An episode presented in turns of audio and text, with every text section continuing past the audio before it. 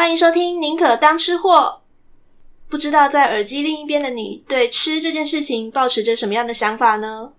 我是个普通的上班族，不过也是个超级爱吃鬼，也就是所谓的吃货。而在享受美食的同时，我也享受着聆听跟这些美食有关的故事。对我来说，故事是能够让食物更加增添风味的东西。在这个节目中，我想跟各位分享平时在我生活当中那些让我口水直流的故事。他们可能会是一本书、一出戏，或者是其他一些触动我吃货开关的小事情。当然啦，每集我也会介绍这些香喷喷的料理。你会有机会听见我上某家餐厅的心得，也可能会听到我因为某个故事的启发，决定亲自下厨做实验，并且带来的一些感想。准备好了吗？一起来听吃货分享心情吧！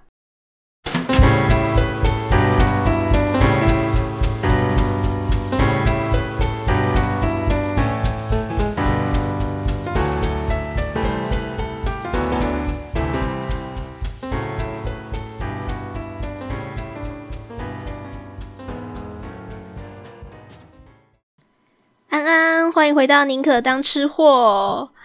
三级警戒又宣布要延长了，各位这段时间过得还好吗？我们现在录音的时间是六月二十七号礼拜天的下午三点十六分。那前两天闹得最沸沸扬扬的新闻事件，就是屏东方山这边出现了 Delta 变种病毒。那再搭配上，就是前几个礼拜一直都有出现媒体不断的在报道说谁谁谁，然后打了疫苗之后呢，又出现了死亡病例。嗯，老实讲，我是觉得就是说，在这个这么动乱的时刻了，然后大家都不晓得要关在家里面到底多久，所以如果我们就是一直去看这些很负面的东西，然后呢，一直给自己制造一些很心慌慌的那个心理压力的话，其实对大家来讲，呃，我觉得对防疫来讲没有太大的帮助。当然，我们可以理解恐慌是一定会存在的。不过刚刚说的那两个案例，呃，第一个我是觉得就是说疫苗，然后跟死亡率之间的必然关系，这个还有待商榷了。然后再来的话，就是屏东方山这边，嗯，基本上还是跟就是疫调以及他们的呃这些确诊个案，他们有没有好好的做隔离，他们的人与人接触史如何，然后来做好把关，我觉得这个是比较要紧的事情。那有一些人就会去牵连说，就是不买屏东的特产啦。那屏东是以农业呃比较主要的那个产业嘛，所以有很多的农民就会想说，完蛋了，现在刚好又是一些水果的特产季，那水果是不是都卖不出去？但一直越去看，或是说越去渲染这些新闻的话呢，其实不管是对对方，或者是对我们这些就是尚未确诊者来讲的话，会造成的心理压力只是越来越负担越来越大而已。我也不是说要叫大家就不要关注新闻，不太可能啦，因为你毕竟还是生活在这块土地上面的人嘛。那我们对病毒的状况还是需要时时刻刻保持关注。不过说实在话，对我们一般还没有办法那么快打到疫苗的人而言，我们能够最好好做的事情就是顾好自己。那一样就是前几个礼拜一直跟大家提醒的，不要任意外出，不要随意与他人接触，然后呢，并且要注意自身环境的消毒。其实我们能够把这些事情做好，也就已经很够了。大家适时的放宽心情，然后多看一些比较正面的东西，像是前几个礼拜我们有介绍了一些好看的节目或者是戏剧，大家都可以好好的去欣赏。或者是好好的去看一些，就是比较跟疫情比较没有那么相关的一些比较正面的消息，让自己心情好一点，这样三级警戒的日子过得会比较开心哦。好，那说到比较正面一点的新闻的话呢，在六月二十二号，就是大概五天前的时候，有一个还蛮振奋人心的新闻，那就是立陶宛共和国捐赠给我们两万剂的疫苗，这其实是蛮让人感动的。为什么呢？因为其实立陶宛共和国他们的人口数其实还不到三百万，等于是大概我们的三十分之一而已。所以不要小看两万这个数字，好像很少。对一个小国来讲，要挤出这个数字真的是很不容易啊。那当然，这算是有一点点投桃报李的意味在，人家也不是平白无故就送我们疫疫苗嘛。呃，立陶宛会送我们疫苗，原因主要是还是因为我们在去年二零二零年四月的时候呢，我们那时候不是有成立了国口罩国家队吗？所以生产了够多的口罩，那我们就把一百三十万份口罩把它捐赠给呃北欧还有中东欧地区的总共八个欧盟会员国。那这八个会欧盟会员国呢，其实就是包括像瑞典、丹麦、奥地利、斯洛伐克、斯洛维尼亚、爱沙尼亚、拉脱维亚和立陶宛。那立陶宛就分到了其中十万个口罩。也就是因为这样，在我们现在疫情我们比较紧张的状况之下，立陶宛就决定了呃挪出了他们其中大概两万剂的疫苗，然后分赠给我们。在这种时候，有人愿意就是雪中送炭，我们当然是觉得很感谢嘛。不过同时，如果大家有在关注网络风向的话，就会发现一个很有趣的事情，像先前日本跟美国不是都有送给我们疫苗吗？然后大家都会很感谢的想说，那太棒了，我们要好好的投桃报李。所以呢，日本我们就吃爆日本食物。美国我们就吃饱美国食物这样子，所以呢，一些什么日本料理呀、啊、呃寿司啊、拉面啊，或者是什么美国的那个汉堡啊，都被吃爆。轮到立陶宛的时候，大家就很茫然了，因为包括我在内，我相信很多台湾人对立陶宛这个国家非常的不了解。一时之间，网络上就很多人在问说，立陶宛有什么东西可以吃啊？那查来查去呢，大家最后也都只有得到两个在台湾可能比较容易去表达感谢之情的那个管道。第一个就是超商里面有一些超商，它有进立陶宛的啤酒，所以那个啤酒就被买爆了。然后再来的话，就是有一些代理商，它有进口立陶宛的巧克力，所以巧克力呢也被那个询问的那个询问度蛮高的。那除此之外，我们好像对立陶宛就没有什么太多的认识了，包括不管是他们的文化或者食物方面。嗯，像我自己的话呢，我。一开始知道立陶宛的可能就只有从几个方面而已，就是像国高中的时候在上地理课的时候，然后老师就会介绍说，呃，在波罗的海地区呢，有所谓的波罗的海三小国，就是爱沙尼亚、拉脱维亚跟立陶宛。好，这就是我唯一在学生生活当中呢，我们唯一对立陶宛的认识。那出了社会之后呢，对立陶宛的认识呢，就只有来自两个方面。第一个就是在可能看一些国际赛事的时候，知道说哦，立陶宛是一个篮球很著名的国家，它是算是欧洲，然后呢，呃，比较强劲的劲旅。它目前的那个国力，它的那个篮球排行大概是在全球的前三名。那第二件事情就是，大概我在我大学的那一阵子，有一个动漫非常有名，叫做《黑塔利亚》（A P H） 那个意大利。那里面它反正这个动画就是在讲一个关于把各个国家拟人化的故事，就对了。那其中。就立陶宛跟波兰等等国家的那个出现，所以本人贫乏的那个对立陶宛的认知也就到到这边而已啦。诶，那既然大家对立陶宛的认知都这么少，现在是一个讲究全球化的时代，我们如果可以多一点的认识，不是很好吗？所以今天的节目会分成两个方面来跟大家做介绍，一个是我找了一些关于立陶宛的一些小知识，那第二方面的话，因为我们我们是美食频道嘛，所以呢要为大家介绍立陶宛的一些食物。那准备好了吗？来收听今天的节目喽！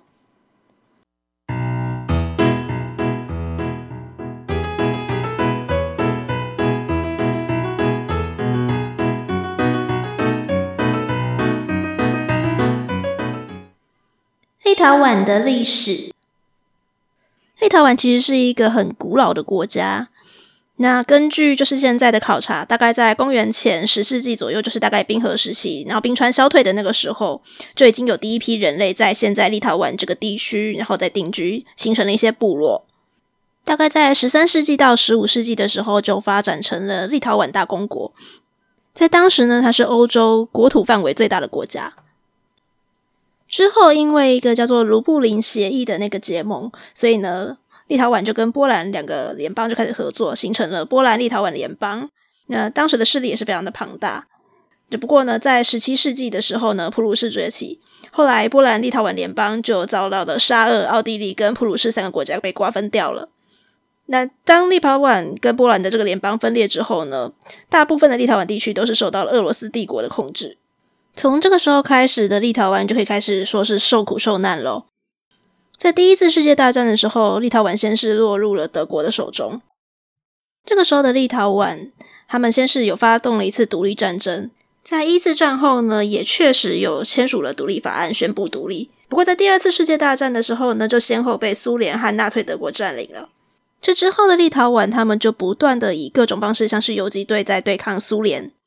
那一直到了一九八九年的时候。立陶宛跟拉脱维亚还有爱沙尼亚这三个波罗的海国家，他们就形成了波罗的海之路的人链示威活动，来做对于苏联以及这三个国家的占领的抗议活动。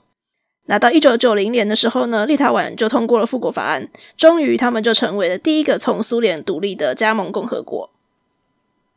或许是因为他们过去不断的重复的这种小国，然后对抗着大国占领的这种抗争心态，所以在这一次赠送疫苗的时候，我看到很有趣的新闻报道，是有一些立陶宛的民众，他们接受访问时觉得说，他们其实并不是特别的想要对台湾好，只是觉得说小国必须要对抗大国而已。立陶宛的语言和政治，立陶宛文跟拉脱维亚文是现在现存的两种波罗的语族，也就是印印欧语系的最古老的语言了。就是现在除了这两个国家以外，基本上没有人在用这个语系的语言了。在政治方面呢，立陶宛秉行的是所谓的双首长制，就是说呢，他们同时有民选的总统，也有国会的总理，那两个都是首长这样子。但行政权力来讲，还是总统稍微大一点啦。所以呢，他们的总统呢，也是由全民直选产生的，任期可以任五年，最多可以任两届。至于总理呢，他是由总统来提名，但是这个提名的人选，他也要经过通国会来同意之后才能够任职。立陶宛其实是被低估的旅游景点，相信大家听到刚刚说被低估的旅游景点，会想说，嗯，怎么回事吗？嗯，其实不是只有我们对立陶宛不熟而已哦。就算你去问呃欧美国家，甚至你只要 focus 问欧洲人说，对于立陶宛他们是什么样的感觉？呃，很多人其实对立陶宛在哪里搞不清楚，常常会拼错国名，或者是会跟其他的国家来搞混。那当很多人在问说旅游适合去哪里的时候，往往立陶宛都不会觉得说他们是一个很热门的地方。所以对立陶宛的观光局来讲，这真的要在宣传是非常头大的一件事情。那后来观光局有想到要如何化解这种情况吗？诶，还真的有，他们出了一个奇招。在二零一八年的时候，立陶宛的首都维尔纽斯，他们推出了一个全新的企划，叫做“微煽情城市行销”。这是怎么回事呢？呃，我跟大家简单介绍一下这个企划的那个 slogan 好了，他就他把维尔纽斯形容叫做 “the G spot of Europe”，翻译成中文就叫做“欧洲的 G 点”。也就是说，没有人知道它在哪里，但是当你找到它的时候，你就可以享用无尽的欢愉。嗯，欧洲人真的是蛮开放的哦。而且观光局既然出了这一招，他们就还把它做的还蛮到位的，玩煽情就玩到底嘛。所以呢，不只是使用了这一句 slogan，它的整个主视觉呢，就是一个女生躺在一个欧洲地图上面，然后看起来一副很享受的样子。然后她抓住床单的那一角，刚好就是在地图上面维尔纽斯的所在地。那除此之外呢，他们的那个行销影片呢，也都是走一种比较呃煽情一点，看起来好像不知道在嗨什么劲的主角们，然后镜头拉远才会知道说，原来他们是在维尔纽斯玩到太开心了。这个计划一推出来，马上就引起了轰动，所以啊，观光局干脆就那个玩的更凶了，他们甚至在活动网站上面呢、就做了一系列的测验。那号称说呢，你来维尔纽斯玩之前呢，可以先上我们的活动网站来做做小测验。那我们可以借由这测验来帮你规划出最适合你的那个观光行程。不过这些测验的题目都会有一点歪哦，就是会问一些说像是，嗯，你喜欢用舌头吗？你喜欢关灯吗？或者说你喜欢探索一些新界限吗？某种歪歪的题目，最后都可以帮你规划成就是真的，其实是蛮震惊的观光活动。像刚刚说你喜欢伸出舌头吗？就表示你喜欢美食。那如果是你喜欢关灯的呢，他就会介绍你一些夜生活可以去的地方。那如果你是说你喜欢探索新世界的话，他可能就会介绍你一些就是在城市当中可以玩的解谜的游戏。其实这个让人家脸红心跳的企划，它本来只是三个大学生他们在做的那个学校作业而已。那因为有把它放到网络上的关系，就被了维尔纽斯的那个观光局看到。那观光局其实也是蛮有胆识的哦，他们看到就觉得说：“天哪，这真的太幽默、太喜欢了，而且应该会 work。”所以就直接把这个 idea 跟这三个学生讨论之后呢，就把它付诸行动。那果然也获得了二零一八就是该年度的那个最佳行城市行销奖。立陶宛境内有个国中国，在立陶宛首都维尔纽斯的老城区有一个区域，它在一九九八年的四月一号愚人节的时候，自己宣布成为一个独立的共和国。那他们宣称拥有自己的国旗、货币、总统，还有自己的宪法跟自己的军队。那这个地方，他们把自己命名叫做奥比苏斯共和国，也就是对岸共和国。那讲的就是说，它是被维尔纽斯的维尔尼亚河这个河流，然后呢所围绕的地区。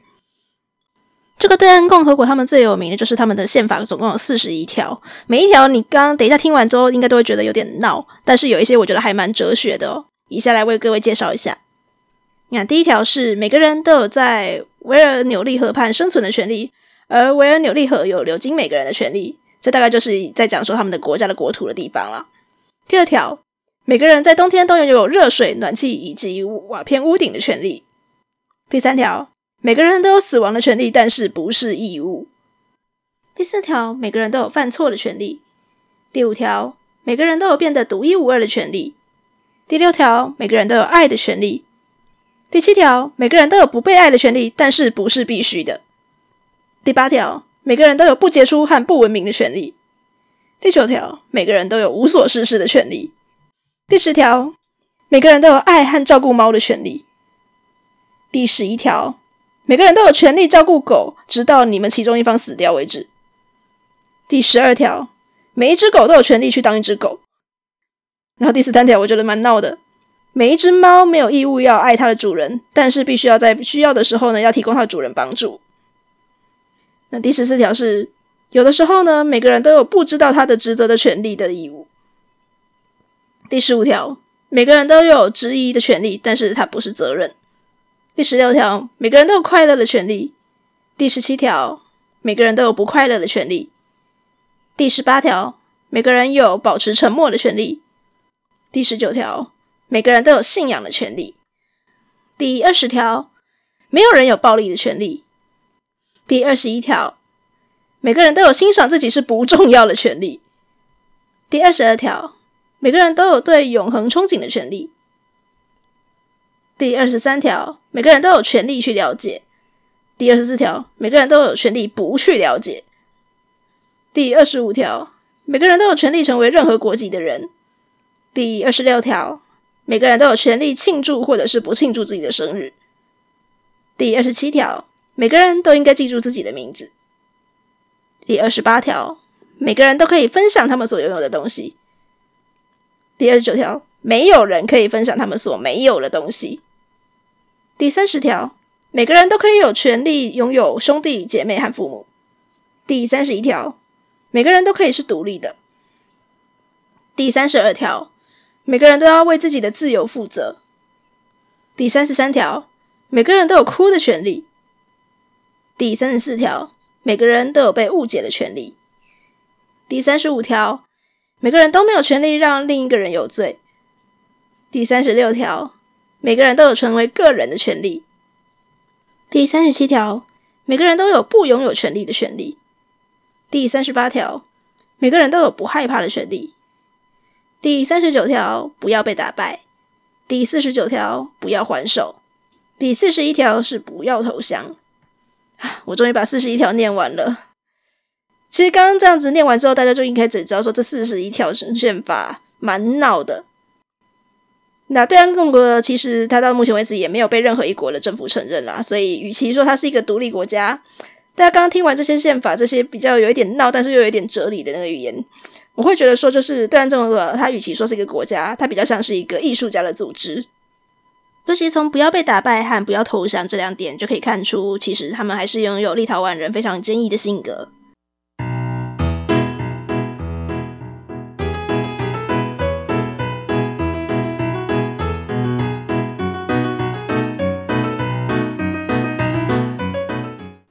吃货们应该还是比较在乎立陶宛有什么样的美食吧。那总而言之，我也是第一时间，然后听到了这个新闻之后就很兴奋，然后就在想说，嗯，来查看立陶宛有什么样的美食可以吃。台湾结果就如同我在节目开头所说到的，可能只能找到啤酒或巧克力而已。那我也很认真的去看了维基百科，想说立陶宛当地有什么样的食物。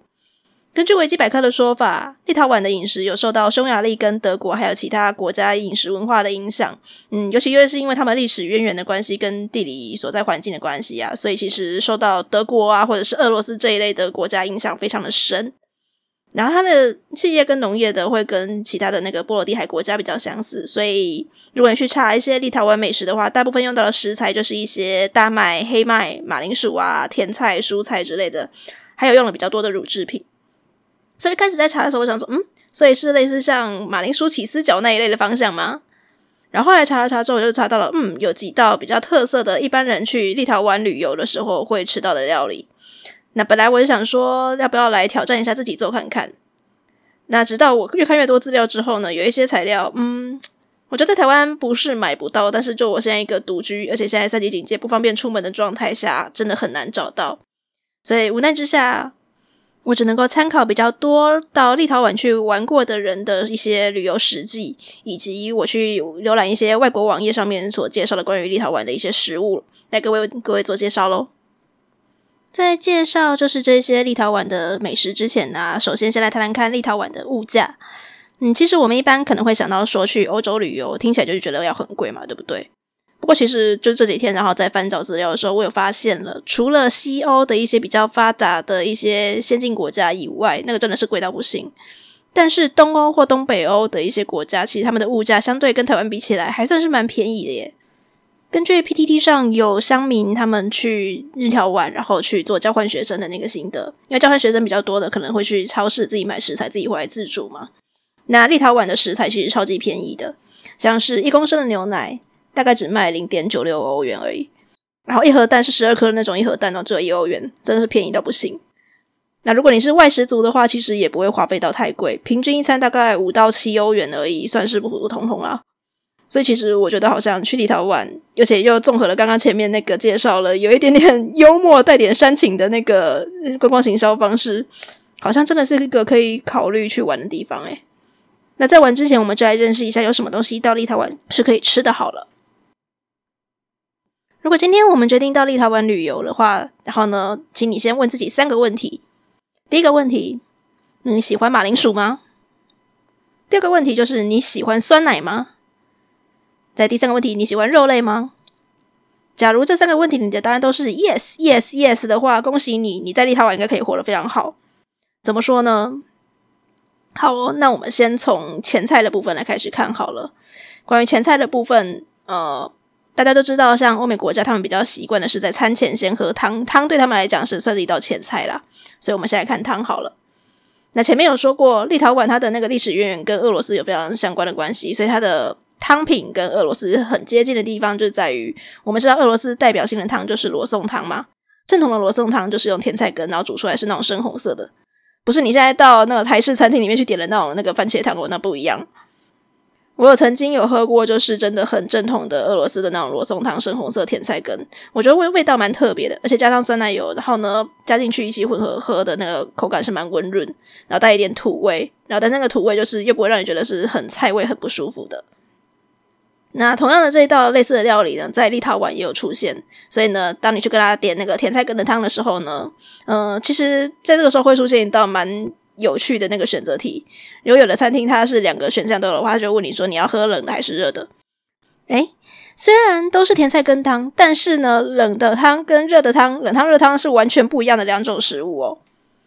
如果你点的是热汤的话呢，尤其像我们可能是在比较习惯的热带气候，然后呢，立陶宛天气对我们来讲纬度比较高一点，可能我们去会觉得比较冷一点点，而且那还是会下雪的国家，所以我们可能就会比较习惯点热汤吧。那热汤的话呢，就是会很接近我刚刚所说的那种俄罗斯式的罗宋汤，但它的味道呢，就是除了你喝热汤会比较舒服以外，它相对的甜菜根的味道就会比较重。那就看你喜不喜欢那种根茎类食物的那种，呃，带点土的那种根甜菜根的味道了。那如果你点的是冷汤的话，你就会得到一道看起来非常的梦幻的东西，就是你会看到一道粉红色的汤。对，他们的汤就是粉红色的，可能已经把那个酸奶，然后跟甜菜根汤已经混合在一起了，然后一道粉红色的料理。那据说呢，它的那个粉红色的汤比较着重的是洋葱的味道。OK，喝完汤喽，现在你已经经历了酸奶的洗礼，接下来要来吃主菜。在吃主菜之前呢，请跟着大声喊一遍，就是我爱吃酸奶，我爱吃马铃薯，我爱吃肉。念完这个魔法咒语，给自己心理准备之后，接下来来介绍几道比较常见的立陶宛主菜。首先来看看比较轻食类的马铃薯煎饼，这就是用马铃薯泥，然后把它弄成一个圆形的状块，然后拿去煎，这样子几片薄薄的，有一点点像是介于薯饼，然后跟圆松饼之类的状态。这比较轻食一点，它就是搭配酸奶，然后再搭配一些你的鱼类、肉类，尤其你今天没有那么饿的时候，就可以吃这个东西。还有另一种马铃薯煎饼，它是整个像是球状的，然后呢，里面再包很多的那个肉类，然后一样去把它呃半煎炸的方式，然后呢把它煎熟之后呢，再淋上大量的酸奶酱来吃，这就是一颗扎实的球了啦。然后但是吃完之后呢，你就会觉得非常的饱。这两道呃马铃薯煎饼基本上都算是立陶宛的传统料理。但他们的代表性还没有到下一道这个鼎鼎大名的我们要介绍的这道菜哦，那就是 Zeppelina。如果你去翻译去直直接打 Zeppelina，或者是你打齐柏林飞艇、齐柏林饺子，就会出现这道菜。这道菜可以说是立陶宛的国菜了。基本上，除非你去一些比较 fusion 或者是专门卖异国料理的店，不然你去大街小巷各家餐厅去点，一定都会有这道菜。那这道菜的外形，我刚刚有说齐柏林飞艇嘛，然后 Zeppelina，它会这样命名，就是因为它的外形的关系，因为它就是一颗长得很像椭圆形，又很像是齐柏林飞艇形状的东西。那这个皮看起来有一点点像是我们的霸王或者是水晶饺的那种感觉，然后只是它大部分都还是用马铃薯泥来做的，所以没有到我们吃纯淀粉去做的那种霸王的那个皮那么 Q。然后内馅也是扎扎实实的炒过的那个绞肉，所以整道菜吃起来是很 heavy。然后呢，再搭上了大量的酸奶酱，所以听说一个人吃两颗是绝对会饱到不行。味道方面，我查到的评价其实还蛮两极的。有些人会觉得说，我就是喜欢吃肉跟马铃薯，然后酸奶我也不讨厌，所以吃起来刚刚好。那还有一些人就会觉得说，不行，这个实在是太油腻了，不太行。由于我本人我也没有去过立陶宛，不知道说到地的立陶宛食物到底会是什么样子，所以好像也很难去判断说到底好不好吃。但我有去查到了 Zeppelina 这道菜的食谱。看起来它就是用马铃薯泥，湿的马铃薯泥，然后再加上马铃薯淀粉，也许日式的太白粉可以吧，然后去做成了外皮，然后内馅就很自由，像是炒过的那种呃牛肉、鸡肉、猪肉啊、火鸡肉什么的都可以，把它包成团之后，接下来去水煮，然后煮熟之后呢，再淋上那个酱，酱就是以酸奶为主，然后可以加一些像是蒔萝之类的香草。嗯，我觉得如果是自己做的话，的那个外皮只要控制好那个弹性跟 Q 度，应该不会难吃到哪里去了。讲完主食，我们再来听听看有什么样的小点心吧。在立陶宛，你可以点到一种叫做 blina 的食物。那这个 blina，我一开始听到的时候，我还没有往下看，就是实际，我只有先看到这个名字。然后呢，人家说它叫 blina，然后我把它念出来之后，我觉得说，嗯，听起来跟俄罗斯的一种叫布林饼的东西蛮像的。然后往下看，我就释怀了，果然就是跟布林饼长得很像。那差别只是在于说，俄罗斯可能比较战斗民族吧，他们的布林饼是很巨大的。那立陶宛吃的那个布林娜，它比较幼小一点，它就是没有把那种料放到炸开。如果大家没有吃过俄罗斯式的布林饼的话，简单跟大家介绍一下这是什么样的食物。嗯，大家如果有吃过法式可丽饼的话，就会知道它跟台式的这种脆皮可丽饼不太一样。法式的可丽饼它是比较软一点的那个饼皮，那布林饼就是俄罗斯式的做法的话，它的那个水分加的更多，所以它会比那个可丽饼还要再更软一点点。那据说就是立陶宛的那个布林娜跟俄罗斯式的布林饼，他们基本上饼皮的那个软的程度是差不多的。那内馅就非常的随意，可以放甜的，可以放咸的，就它就可以当甜点或咸点。那不管当甜食吃还是当咸食吃，都还是一样会配上酸奶酱哦。立陶宛就是非常喜欢吃酸奶。那平常的立陶宛人还会吃什么样的小零嘴呢？前面有说过，就是他们会有一些就是麦啊，然后黑麦之类的，所以他们大部分吃的如果是面包的话，可能会吃黑麦面包。那黑麦面包如果多出来一些边角料，怎么利用呢？他们会把这些黑麦面包的收出来的边角料，把它切成一条一条的，然后拿去炸。所以炸黑麦面包条基本上就是他们平常会去吃的一些小零嘴。可能像我们如果看球赛啊，或者是看戏之类的时候，我们不是会吃爆米花吗？那他们吃的就是炸黑麦面包，一样要沾上浓浓的酸奶酱，或者是沾上浓浓的 cheese。嗯，这个热量应该是蛮可观的。因为刚刚介绍的那几样食物全部都会用到酸奶，我觉得在台湾买酸奶没那么容易，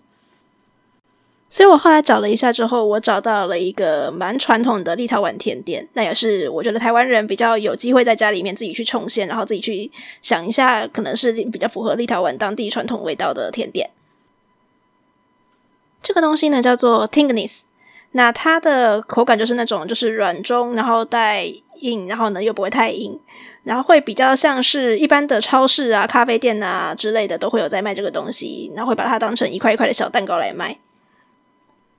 那如果你不想要用买的呢，其实你在家里面呢也非常容易可以自己拿来做。那它的好处是在于说材料随口可得，不太需要就是你在超市里面去找特定的食材。而它所需要的那个烹饪器材也相对的比较亲民，你不太需要用烤箱、蒸笼或者是微波炉之类的比较难去取得的东西，只要你有一个锅子跟一个瓦斯炉，基本上就可以做了。好，简单的跟大家介绍一下 Tinginis 的那个做法，你会需要的是饼干，那饼干种类呃不限但是你还是以原味或者是甜的为主，因为它毕竟是一个甜点嘛。然后或者是你要用一些硬的松饼或者是棒蛋糕啊、硬的吐司什么之类的，基本上也是可以做啦。然后接下来还需要的东西就是奶油跟炼乳，然后大部分是巧克力口味的，所以呢可以用可可粉。那如果你想要尝试一些新口味，你可以自己加什么抹茶呀，呃，或者是你自己去调配其他的味道都可以。那做法非常的简单。第一步的话，你先把奶油融化，你可以把它放在锅子里面把它煮化，或者是呢直接用微波炉，然后呢去把它融化。然后等奶油融化之后呢，你就可以把那个饼干把它敲碎，敲了多碎呢？随便你喜欢。那等到奶油完全化开之后呢，你就可以把你的炼乳啊跟可可粉这些东西把它加进去，然后把它搅拌均匀。等它全部搅拌均匀之后呢，就把它呃再丢进去你的碎的饼干去把它搅拌。等的饼干把这些液体吸饱饱了之后呢，就可以把它捞起来放到容器里面去。那你可以选择去把它放到容器里面去，把它铺平，变成一块砖块，或者是说用烘焙纸或者是保鲜膜把它卷起来，变成圆柱状。那等到它呃自然放凉，或者说你干脆放到冰箱里面去放凉之后呢，就会变成一整块东西。要吃的时候呢，就把它拿起来切成一块一块的吃，这样就可以了。诶，不晓得大家有没有制作过甜点的经验呢？有制作过一些简易甜点的人，可能就会联想到，这是不是跟我们蛮常做的一种叫做雪 Q 饼的东西很像啊？雪 Q 饼是把那个棉花糖，然后融化之后呢，再调味，然后再把那些切碎饼干、坚果拿进去，然后一起裹一裹之后，再把它结块，然后切块嘛。那 Tinkness 它的做法的话，它是用奶油啊、炼乳啊，然后跟我们要调味的东西跟饼干一起融合，所以它的口感应该会比雪 Q 饼稍微再硬一点点啦，但做法是蛮类似的。你根据立陶宛人的说法，这个就是家家户户都有自己喜欢的配方。如果你现在到 YouTube 上面去搜寻 Tinkness 的话，也可以看到各式各样的做法，看起来都是蛮简单的。所以也不蛮推荐大家，如果在家里面三级警戒期间很无聊的时候，不妨自己试着做做看喽。今天的宁可当吃货用了最近比较鼓舞人心的立陶宛，然后送我们疫苗的新闻，然后呢，借此带领大家去更了解立陶宛这个国家。不晓得各位喜不喜欢这种就是掺杂着比较多的知识量，然后呢，再顺便介绍美食的这样的方向，喜欢吗？那如果喜欢我们今天的节目的话呢，不妨帮我按下五星评论，然后订阅留言。假如你用的不是 Apple Podcast 呢，也可以到我们的社群平台，像是 FB 或 IG 来找我玩，然后留下你们的宝贵意见。不管你是公开留言或者是私讯给我都可以啦。像今天这种知识含量比较多的那个方向，也是因为曾经有某一集。我的高中同学听了之后，他私讯跟我说：“我觉得你讲这种就是比较有一点历史感觉的那种知识性比较高的故事，好像比较得心应手一点。”他也很喜欢听，所以我就想说：“好吧，那这一集走这样的路线。”若各位对宁可当吃货有什么其他的意见想要表达的话，都很欢迎来找我玩哦，让我知道你们的想法，让我们把节目做得越来越好。好的，我是柯宁。看起来三级警戒应该还需要过一段时间才能够解除。那我还是要再次呼吁大家，不要乱跑，不要随意外出，不要随意陌生人接触，然后并且好好的注意自身的那个居家环境，做好消毒，把这些都顾好。如果你觉得待在家里面的日子实在是很闷很无聊的话，那我们每个礼拜都会准备一些主题，为各位做一些消遣哦。宁可当吃货，我们下个礼拜见了，拜拜。